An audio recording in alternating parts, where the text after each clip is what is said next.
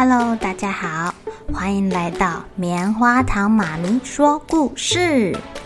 我是棉花糖，很高兴在这里跟大家分享一些好听好玩的故事。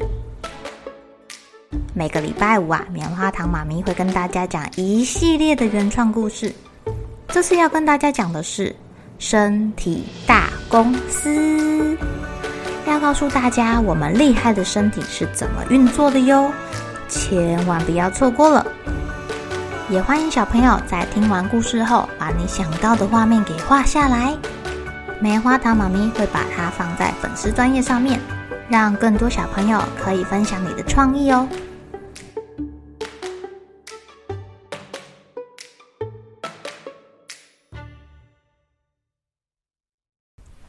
嘿咻嘿，嘿咻嘿。扫扫我扫扫扫我扫我扫我扫扫扫。呃，你们在做什么呀？哦，报告董事长啊，我们在扫地哦。耳道的表皮细胞员工很认真的在把废弃物给扫出去哦，一边扫一边念口号，这样才不会无聊。我瞧瞧，呃，这不是耳屎吗？你们怎么没有扫仔细、扫干净呢？居然敢在我的眼皮底下偷懒！大脑董事长仔细的检查，发现居然没有扫干净呢。他觉得员工实在是太大胆了，居然当着他的面偷懒。哎董事长啊，这这这不能扫干净啊！我我们除了这些老旧死掉的细胞员工，还有一些分泌物、油脂。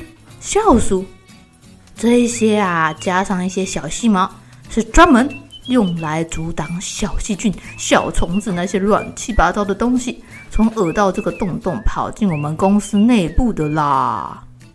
扫扫，我扫扫扫。哦，你们的意思是小细菌、小虫子不喜欢脏脏的地板喽？他们。有这么爱干净吗？小董事长，你想想啊，小虫要是飞进耳朵的时候，看到这个洞小小的，还充满了障碍物，它们应该也不会想要闯入吧？况且啊，我们这些耳屎还有一点点粘性哦，想闯进来可不是这么容易的啊。兄弟们，继续扫，扫，扫，我扫，扫，扫。对啊，对啊，我们耳朵的通道里面有个耳膜，耳膜啊负责震动，传递外界的声音。要是被虫子撞破，那可就糟了。原来如此啊！我记得学校里面有个鼓，跟这个耳膜长得有点像。上次被同学打破了一个洞之后啊，那个鼓就坏了。哎呀！原来是这个道理啊！大脑董事长研究了一下外耳道最里面的耳膜结构。董事长，你要好好保护我们呀！耳膜要是破了一个洞，我们听觉细胞部门的员工可能就会直接被噪音给杀死哦！死光了，我们听觉细胞部门就全灭啦！哎呦喂呀，救人哦！啊，这么说来，我我我我不就听不见了？董事长听了之后大惊失色。董事长啊，你别担心啊，你只要不要随便拿棉花棒，还是什么奇怪的东西捅进耳道里面来，捅到这个耳膜就好了。是啊是啊，您摸摸看，这个耳道的地板是不是有一点油油的、滑滑的呀？这可是防水保护层哎！要是我们没有分泌这些油性物质啊，天气太干，您就会觉得耳朵超级痒，超想抓抓抓。这里的皮肤很脆弱的呀。您还记得吗？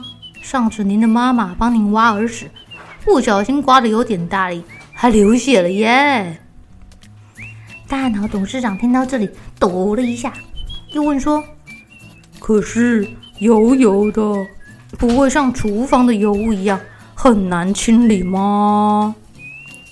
还好啊，我们觉得蛮好扫的。啊，有时候您动一动就会自己掉出去了啦。